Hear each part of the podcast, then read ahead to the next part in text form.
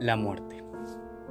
La madre Angélica contaba que iban a someter a una operación quirúrgica a un anciano de más de 60 años y su hija Linda estaba preocupada.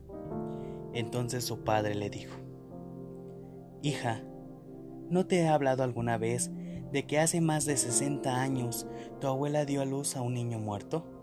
Era un varón un niño voluminoso a quien le había resultado sumamente difícil entrar a este mundo. Después de darle unas cuantas palmadas, sin obtener reacción alguna, la comadrona lo dio por muerto. Lo envolvió en una manta y lo dejó sobre la mesa. Todo el mundo lloraba, pero tu abuela saltó de la cama, se acercó a la mesa y cogió a su hijo en brazos. Sosteniéndolo por los pies, comenzó a darle palmadas mientras exclamaba, Vamos, hijo, vamos. A los pocos momentos se oyó un grito y después un chillido. Hay quien dice que desde entonces nunca ha dejado de aullar. ¿Eras tú? Sí, era yo, y considero cada uno de los momentos que he vivido en este mundo como un don de Dios.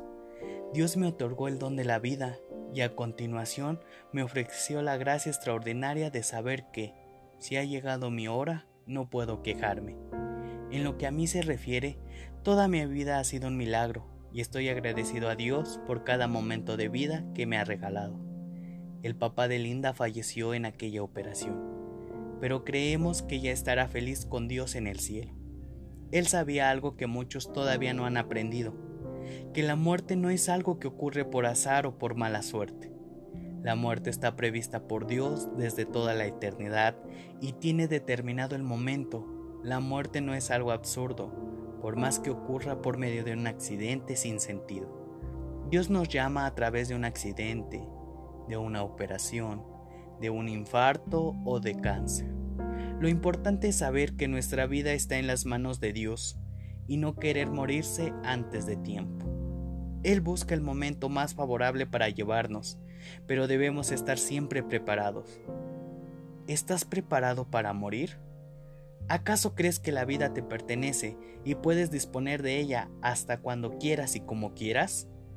Por eso, agradece la vida que Dios te ha dado, agradece a tus padres que no quisieron abortarte como tantos otros y dale las gracias con tu respeto tu agradecimiento y tu amor sincero.